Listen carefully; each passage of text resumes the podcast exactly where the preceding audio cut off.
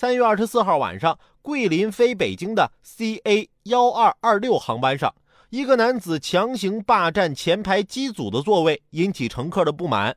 面对拍视频的人，他还说：“中央电视台要能把我这画面放了，我还挺开心的。”男子霸座后，还将双脚蹬在隔板上。乘务长及周边乘客再三劝说无效后，通知机长。经机长严厉警告，男子才答应回到自己的座位上。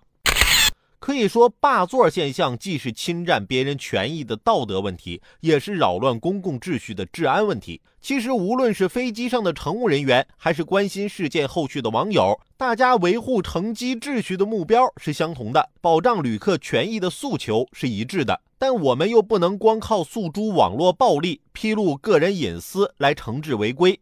让座儿霸们心服口服的最好办法是使用规则来维护规则，带着理智来表达理智。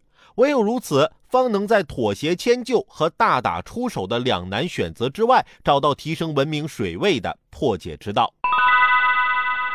坐飞机呀，得守规矩，但我觉得现在坐飞机有个规矩可以改改，你们知道吗？只要你们买到了机票。即使不发朋友圈，你们也是能坐飞机顺利抵达目的地的，好吗？